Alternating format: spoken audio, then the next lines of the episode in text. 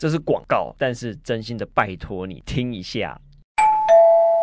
欢迎光临通关采购室。身为物理治疗师，其实常常要熬夜看病例，不止时刻要调整坐姿，还要持续抵抗荧幕带来的强烈刺激。不止这样，下班还要看小孩功课，陪老婆追剧，唉，真是看尽人生百态，真心觉得累耶。因此，我们都推荐长时间使用电脑的你一定要吃哦。优果精叶黄素木鳖果油复合液态胶囊，优果精可以说是集结营养的四大天王，分别有木鳖果油、红球藻油，也就是虾红素，还有游离型叶黄素，最后呢就是印加果油哦。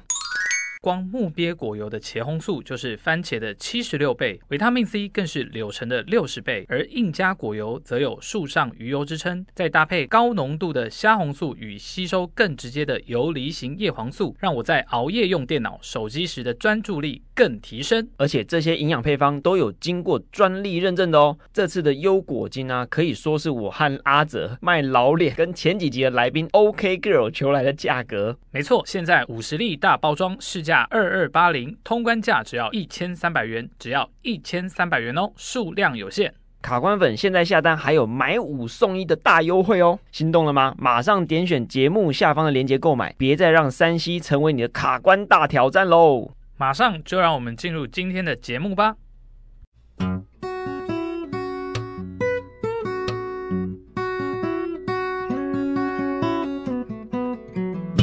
欢迎来到。卡关实验室，好的，非常开心又回到我们的节目现场了。那无论呢，你今天是要来追新的节目，还是要听旧的节目呢？欢迎各位准时收听我们的卡关实验室哦。诶，老师，那我最近啊，嗯、其实算是有一个蛮大的生活上的改变哦。什么改变？我以前就蛮常开车来台北上班的嘛，但我是近期因为工作的关系啊，调整还有住家的关系，我现在就很常是通勤，我就搭捷运。哦，搭捷运哦，嗯、哦，那你那边要搭蛮久的哦，还可以啦，其实现在蛮方便的哦，整个、嗯、我们有那个基北北桃的那个哦那个 pass 对 T pass 那个是蛮好用，嗯、那我其实我。也还蛮珍惜这个机会的，因为我们物理治疗师会有一个算职业病嘛，就我们很喜欢去观察别人的步态、嗯、还有站姿。对、哦，那在通勤的时候，其实你会看到各种不同的，像近期我观察到很多，就是诶。捷运站里面很多的外国人，嘿。哦，因为解封后，其实很多外国人来到台湾玩。哦、除此之外呢，嗯、我其实也看到蛮多的，呃，这个在通行的人其实会带护具。哦，带护具，用哪一类护具为主？像是护膝啊，哦，有一些大概看起来年龄啊，目测可能都有六十几岁以上这类的人都会带护膝。嗯、那我有看到曾经有人有带护腰的，哦，像有一些比较是应该可以叫他北北的那种那种年纪的人有带护腰，或是我们在捷运站的里面不是有些会有商店吗？商店街里面那个送货的，嗯、呃，算是小哥，嗯、他也会带护腰或护膝。嗯，所以这样听起来很常，会看到人家带护腰，还有护膝这两种。对，这两个算是很常见的一个护具。嗯，不过这就让我想到一个东西啊，就像那个北北，其实我看到的哈，他扎了护腰，嗯，但是我看他的动作啊，哇，他的走路速度非常非常的慢，非常慢，非常的慢。嗯，然后整体的体态看起来是瘦瘦的，嗯，所以我就会想说，诶，他到底是什么原因？要扎护腰这样，对。然后他除了扎护腰之外，他到底有没有呃进行其他的一些呃治疗啊，或是训练的东西？嗯，这其实就跟护具使用的时机跟目的很有关系哈。没错，因为其实像物理治疗师也会。时常的被患者询问到说：“诶，老师，我可以选什么样的护膝，或是护腰，或是护踝等等的这样的护具或辅具？”所以今天呢，我们就要来针对这个护具来好好的谈一谈，然后把一些迷思啊等等的东西都来破解一下。OK，好，那马上我们就请小助手帮忙抽题。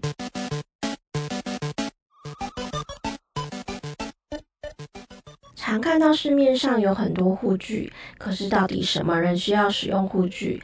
又该如何正确的穿戴？那如果穿戴护具，又该穿戴多久呢？哦，这个主题其实我自己也酝酿了一段时间啊，就很想找老郑来聊一聊。因为像很多人啊，都会以为说这个护具护具哦，就好像是就是用来保护的。哦，所以一旦受伤后，就是整天带着它。是，嗯，但是其实都会有一些潜在的呃健康风险会出现。嗯，其实护具啊，它除了说呃去保护你受伤的部位免于继续受伤或者伤害进一步扩大之外，其实还有一个隐性的功能。嗯哼。就是强逼人家让出博爱座，等于说是一个识别啦，对，一个警告的意味啦。嗯、我并不是鼓励大家穿着护腰、带着护膝 去抢博爱座，哎，没有没有没有没有这个意思哦。好，只是说你当你有受伤或者你有潜在的受伤的风险的时候，你适当的让护具去代替你的眼神或者讲话，去让人家可以主动做出保护你的行为。我觉得这是一个护具有一个很重要的功能。是，嗯、对。就是人家你不用经过一言一语，你就可以就是取得博爱座 或者取得你该有的呃休息的空间。我觉得这是一个节约社会资源的一个做法。OK，对，好，那马上就让我们来进入第一关。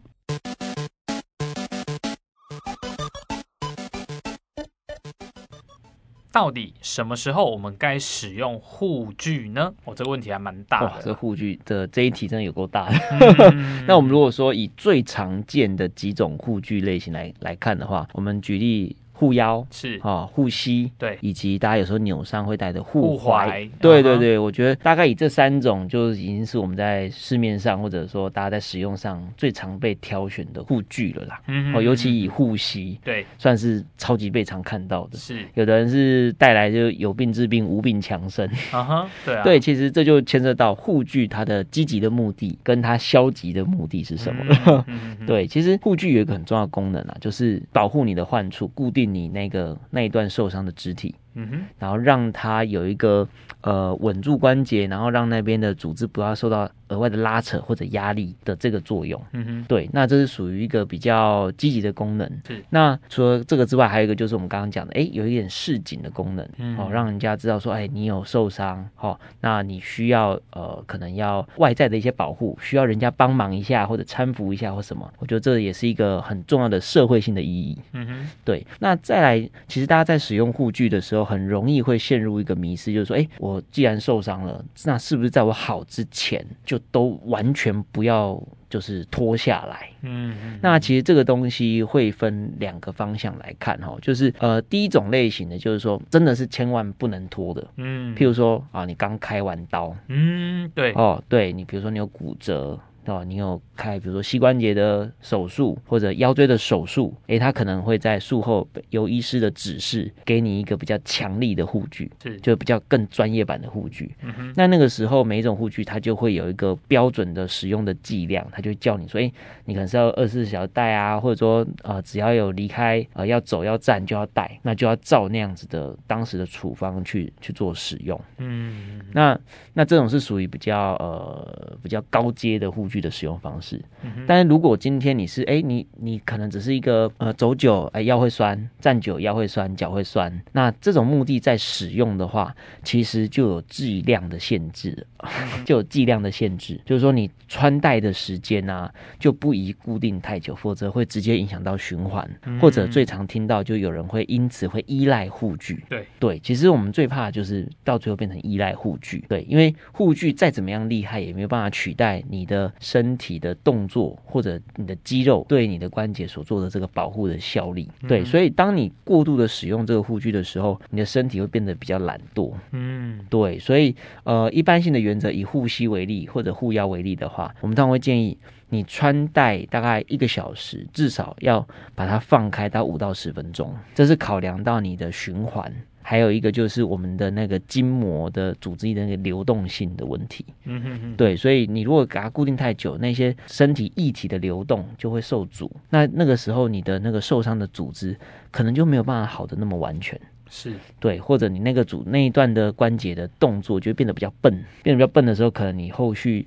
呃，受伤再发的几率可能就会提高了。嗯，对，我觉得这个在护具的使用上就有一个一个要受留意剂量的这个问题。嗯嗯嗯嗯嗯。好，所以呢，我们总结一下刚刚老郑前面提的，什么样人适合使用护具呢？其实当然就是受伤的啦，无论你今天是啊运动伤害啦，哦，或是说呃甚至有到手术开刀这类的人。哦，那除了你正受伤、刚受伤完或是正手术完的这这类人之外，如果你今天是曾经受过伤、嗯、哦，比如说你又要去进行呃像是打球啦，哦，或是呃去登山啊，进行一个比较激烈一点点，或是呃强度比较高的这样的活动的时候，哎，也建议可以把护具戴起来。这样子，嗯，大家特别留意哦，这个使用的时间哦，并不是说一直包着就好啊、呃。如果说你的状况是在术后呃需要戴护具或用护具的话呢，记得要呃请教专业的医师或是物理治疗师给你这个佩戴上的建议。哦，不要说整天穿着，那反而呢会让你的循环或是血液的这个流畅度是不够的，那你这个伤口愈合速度反而是下降。就是还要提醒一个观众朋友，就是说，呃，你如果要挑战一些，就是哎，你平常不会挑战的活动，嗯哼，对，比如说啊，你本来平常都是走一两千呃三五千步的人，然后突然要去跑一个马拉松，或者突然要去爬一个玉山，这种动作量、运动量会激增的这种活动情境的时候，哎，你也可以适当的去使用护具，嗯，去保护你这种。算是偶发性的这种运动伤害的几率，这样子。嗯嗯，这让我想到有一个情境，就像我们在健身房，我看到有一些人在做比较重的深蹲啊，或是硬举的时候，其实也会带着一条护腰，然后他那个腰带。对，其实也不是说他一定受伤或是怎么样，有时候确实就是我们在做一些比较。极限一点点的动作负重的时候，也会使用这样的护具去，一方面保护啊，提供个呃硬体上的保护，然后二方面也是提供个软体上，就是增加我们一个本体感觉的这个输入，这样子。嗯，所以大原则就是，当你要进行这个活动是已经有一点挑战到你的极限的时候，哎，你就可以适当的使用护具去保护你免于运动伤害的困扰。嗯，好。那我想，我们来听听看第一关给不给过呢？哇，这一题其实要过也没有很简单的，因为这题其实蛮大的。是，OK，好的。那我们来看看第二关。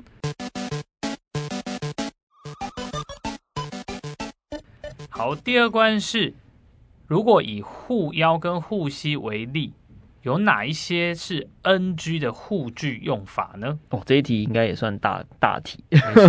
那我们要把它拆成两边来来谈。好啊，好，对，把它拆成两个，一个就是护腰，对，一个就是护膝。嗯哼，好，那我们先谈护腰的部分啊。其实，呃，我最常看到护腰的 NG 穿法，哦，就是直接就是像你在捷运上看到阿北那样穿，嗯嗯嗯嗯，就直接穿在衣服的最外层。对，没错，它方便穿脱，但是它离身。身体的距离其实就隔了太多层了，嗯，因为护腰啊，它主要的目的就是要增加你的腹内压。对，然后跟维持脊椎的形状，所以你会看到有一些护腰呢，它会有一些松紧带加压的一个功能，是，然后以及它有的甚至会加一些呃铁片或者铝片，去把你的腰部的后方啊去做一个支撑，目的就是要定型你的你的腰椎的形状。嗯哼，但是最常看到就是大家大家会把它穿在衣服外面，哎，目的就是要想说好穿脱。对，那当然不是为了要抢博爱做了，就是但是你这样子在穿的时候啊，就很容易让那个呃护。要的力量就受到一层一层衣物的阻挡，嗯，而打折了，嗯，甚至会有滑动的疑虑。是对，我是有一次看到有人护腰啊，穿着穿着变护胸啊，往上 往上，对，就变成一层，你怎么穿着马甲来了这样？对，那就这，那就其实就反而是丧失了护腰本来该有的功能。而且你不要想说，你不要小看说，哎，护腰滑上来这件事情啊，其实这件事情是相当严重的哦。为什么呢？因为护腰啊，它其实最常会使用的情境啊，大多数是发生在腰椎的最下面的两节的关节的受伤，嗯，就是第四节跟第五节的腰椎的这个受伤。是好，可能你是因为慢性的退化性关节炎，或者是滑脱，嗯，或者椎间盘突出，有可能都会需要使用护腰去做一个固定。是，但是它固定的目的就是要让这个受伤的最后几节腰椎去去保护，让它不要动太多嘛。嗯嗯嗯。结果呢，你今天一穿穿一穿，让它滑到很上面去的时候，哎。这个时候反而把下面那一段的腰椎就暴露出来了。对，那取而代之是什么？它反而固定到上面那一段。本来不需要被保护的那些那些腰椎，嗯哼，那反而会大量的增加，大幅度的增加你受伤那两节腰椎的活动几率。哦，那这个时候你护你这个时候不穿还好，穿了可能会更惨，对，就会更惨了。嗯、而且当你的护腰往上滑到一个程度的时候，它也已经早就丧失掉增加腹内压的这个效果了。是对啊，所以护腰在穿的时候一定要留意，高度非常重要。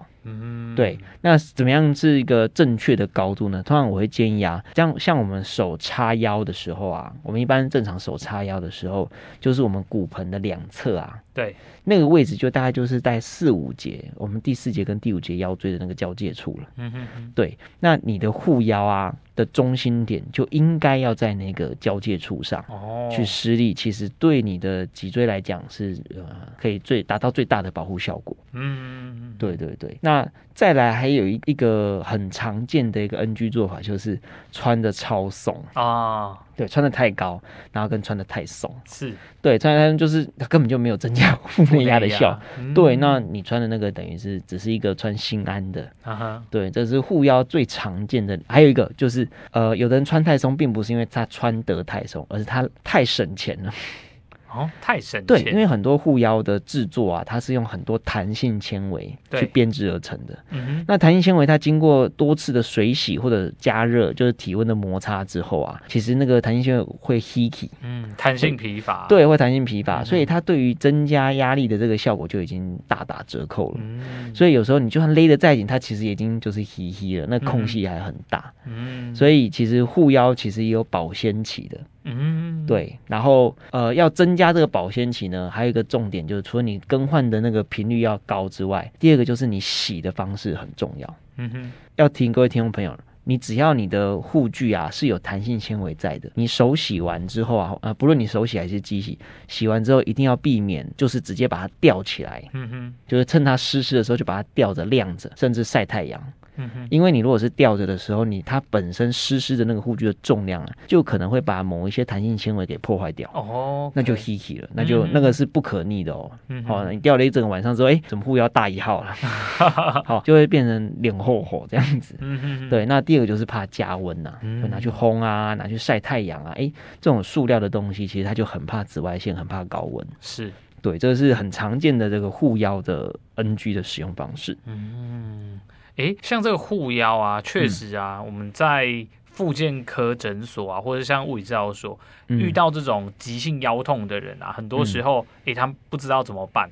对。哦，没有，可能假日没有医生可以看，也就把家里那个老旧的护腰就拿起来戴。是。哦，但这个时候如果说，哎，他这个护腰已经松脱了，嗯、或者说，哎，他穿戴的方式其实是不对的，嗯，那反而可能让他的这个腰痛，急性的腰痛更加的伤害。是，他的位置、嗯、固定的位置可能就不对了，力道也不对。嗯嗯，这确实是我们或者说很多听众朋友可能会忽略掉的一个重点啊。嗯嗯，诶，那护膝呢？护膝哦，护膝除了我们刚刚讲到，就是说你要留意它会不会有过松的问题之外，护膝有一个比较麻烦的点，就是护呃，它会跟你受伤的的组织有关系。哦，怎么说呢？对，大家在挑选护膝的时候，可能常会看到什么啊、呃，十字韧带专用的护膝，嗯哼，好、哦，或者什么半月板受伤。专用的护膝是哦，甚至有的什么红外线、有红外线、石 墨烯，对对对对对，或者什么髌骨外翻护膝啊，什么都有。对，所以你就会知道，从这些名称你就知道，哎，原来护膝它其实有各种不同的分项。嗯哼，所以你今天如果呃你是因为膝关节不舒服要去选用护膝的话，我会强烈建议哈，你的护膝一定要由医师或物理治疗师先帮你评估过，嗯、先确认你的受伤的部位跟你受伤的部位，呃，可能会需要预防哪一个方向的动作，再去选用相应的护膝。嗯，因为护膝的种类真的太多了，嗯、而且功能也真的是非常非常的多元。是，有的它会有类似外骨骼的系统。哦，对，它会帮你固定住某些角，那是属于手术后专用的。嗯哼，那如果说有一些，它可能就要就标榜远红外线啊，像最近这几年很夯的石墨烯呀，好，就会它可能就是加温、加压、保暖这一类的，促进循环这一类的，比较是保健的功能。嗯，那就会跟你那种特定组织受伤的的这个功能会是非常非常的不同的。嗯，对，所以第一个重点就是要先确认。你到底膝关节不舒服的主要原因是什么？是好，是十字韧带受伤了吗？哎，那你就要选用十字韧带专用的护膝。嗯哼，好，你如果今天只是哎膝关节退化，那你可能需要的只是一个一般的加压型的，嗯，或者说是保持你的血液循环用的，就提升血液循环用的这样的这种类型的护膝就可以了。嗯哼，对，所以呃，大概护膝会有这两大类啦。是一个就是关节炎的部分，一种就会是十字韧带啊半月板受损的部分。嗯哼，对，那十字韧带斑跟半月板受损的部分呢，这种你就会看到它会有一些铁条强化的结构去支撑，它会有一些硬的套件，会是跟这个软的那种布套会结合在一起的。嗯哼，那就是属于有特定结构的。嗯，对，OK，好，所以像护膝这样听起来其实也分非常的多种哦。嗯，所以像呃不同问题的，其实护膝是不能呃算是混用混用，对对对，本身因为你的膝盖受伤，我建议你用。哦，对，一定要先理清是不是两个是同一个类型的伤害，嗯哼，而且再来是每个人的腿腿围都也都也都不太一样。是，对对对。OK，好的，那我们来听听看第二关给不给过呢？哈？我讲的那么完整，最高传播，你居然没有给我给过？好啦，其实还有一个小问题啦，嗯、这也是可能一般的民众会想要知道的哈，就是这个护具啊，我到底要去哪里买？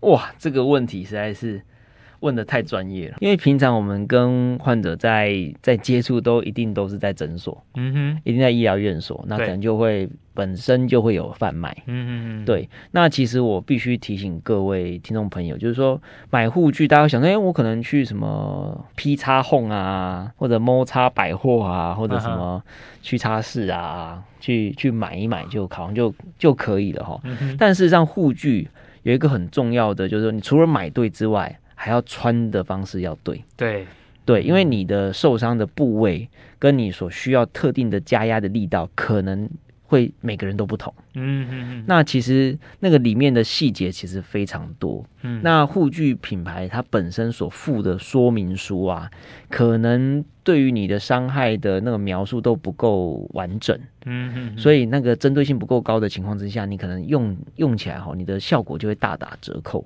嗯。所以我通常会建议，强烈建议各位听众朋友，就是你如果是因为某个特定的伤害，然后而需要购买护具的话，我会强烈建议就是还是经由正常的医疗管道，嗯哼，直接去购买会是比较理想的做法。哦，也就是说，最好还是有专业的医师或治疗师帮你评估过后，对，那帮你也先确认一下需要哪一个类型的护具，并且呢，呃，指导你。正确的使用护具的方式，对，这样是比较安全。正确的使用是很关键的一个影响，嗯，对，因为就像我们刚刚讲，以护腰为例，哎，你穿的方式一错，哇，你可能原来的问题会更加的严重。是哦，那当然，你如果说哎已经穿熟悉这个护具的使用方式之后，你买的第二个、第三个，哎，你要自己再去购买。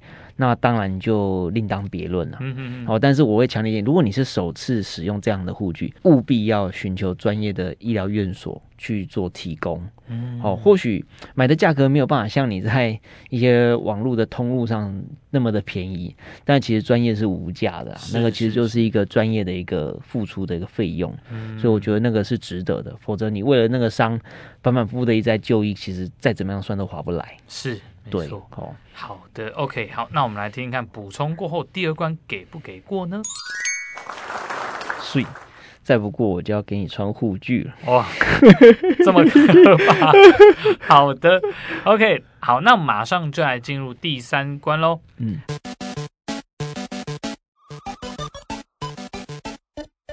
好，第三关是到底要如何做才能让我告别护具呢？好哇，这一题真的是有够大哎！嗯，阿哲，你今天三题都很大，所以有够大，都是要放地图炮的一种，没错。对，好，这一题就是要如何告别护具哦。其实要告别护具很简单，就是你形态减空就告别护具了。讲的讲的像好像等于没讲。对啊，很简单啊，因为当你的身体不再需要额外的保护来防止伤害的时候。嗯，那就是你告别护具的时候了。嗯，所以前提就是什么？那你就是要让你的愈合要回到百分之百的状态。嗯哼，所以通常我们会建议啦，以骨头的愈合大概是四啊六到八周以上。嗯哼，对啊，甚至是到呃三个月以上。是对，所以你如果是有骨头部分的伤害的话，那可能要留意那个护具的使用时间会会拉的比较长。但你如果今天是一些软组织的受损的话，可能大概六到八周就应该就愈合的蛮好的。嗯嗯嗯，那个时候你可能就可以逐渐的摆脱护具。嗯，注意哦，我讲的是逐渐摆脱，你可能使用的频率可以往下降。好，那但是我会强烈建议，当你要回到正常的运动强度的时候，你可能还是要把护具稍微去去呃渐进式的减少使用，才会是一个比较理想脱离护具的方式。嗯、哦，所以也就是说，你今天要脱离护具啊，你一定要确保你的组织跟结构已经长得蛮完整的，嗯、然后你开始渐进的去摆脱护具，而不是切一个很明确的时间点。哦，这一天开始护具就直接拿去垃圾垃圾场直接回收掉了。嗯嗯嗯。哦，它可能就是，哎，你可能会需要降低开始呃对它依赖的频率。是对，我觉得这个是一个比较渐进式的一个做法。嗯、那除了这个之外，还有一个很关键的重点，就是你受伤的愈合过程当中，有没有去进行相关肢体的强化运动，嗯，一些训练啊。讲讲简单来讲，以我们腰腰部的那种护腰来说的话，诶，你今天护腰保护了一阵子之后，其实你的呃腹内的这些肌群啊，核心的肌群可能会变得比较懒惰。对，所以有可能也是因为受伤的关系，诶，它的发力会有点失能。嗯哼，所以这个时候你在摆脱护具的同时，其实就要把你。天生的那一组护具叫出来用，嗯，对，你天生的那一组护具就是你的大脑、你的神经肌肉的这个控制，跟你的核心的这些肌群。嗯嗯，我觉得这个是要在你在愈合的过程当中，它是慢慢的由你内在的护具去取代外在的护具。是对，他并不是说哦一翻两瞪眼，要这个就没有那个，嗯、而是它是慢慢的转换过去的一个过程。嗯，对，所以呃，就是一定摆脱不了训练的这个步骤的。是，不论你是护腰还是护膝，你有膝关节的伤害，更是需要做这种就是受伤后的回到场前的这种训练。嗯嗯嗯，对。那至于训练的内容强度，就要依照你当时受伤的状态跟你。之后的功能需求而定，对，所有的功能需求说，哎，你受伤后，你恢复之后是只是日常生活通勤上下班，还是说你是要去挑战百越？嗯哼，好，是还是你要去参加哎年年底的马拉松？哦，那那可能功能上的需求就会不一样。嗯，那就要跟你的医疗人员去好好的、很客观的去评估，哎，你到底这个目标能不能达到？然后中间要透过多少的训练来强化你这些已经受伤的肢体？嗯，对，我觉得这才是一个呃，对于摆脱护具一个比较健康的一个观念啦。是，嗯，哦，其实刚刚老郑分享的那一那一部分，我真的是很有感触啦。因为像我前几年脚曾经受伤嘛，车祸骨折，嗯、那当时啊有。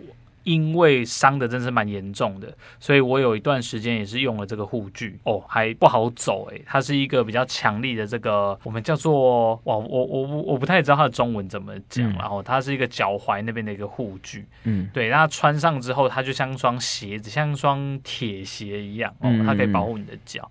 那一段时间，其实我对于我自己这个受伤的人走过走过这个穿戴护具很长一段时间。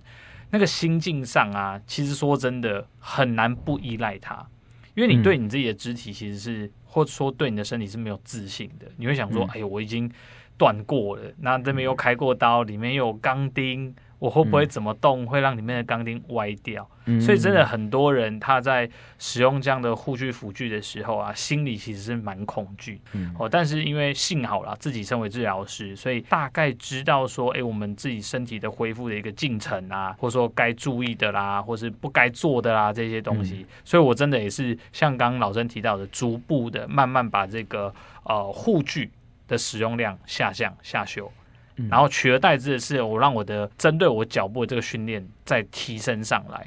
诶，像目前我这样子，呃，受伤这样多久了？也五年多。嗯，对，说真的啊，我觉得已经恢复九成以上了。然后就是我要做一些什么运动活动，甚至去跑步、登百越，诶，我都都是 OK 的。诶，不用特别再去带护具。嗯，对，所以这一点呢，我也是很想要分享给我们所有的卡关的听众朋友，或是呃各位身边有受伤，然后可能长期需要使用护具的呃这样的这样的人哦。嗯嗯，就是大家一定要记得一件事情，呃，护具的。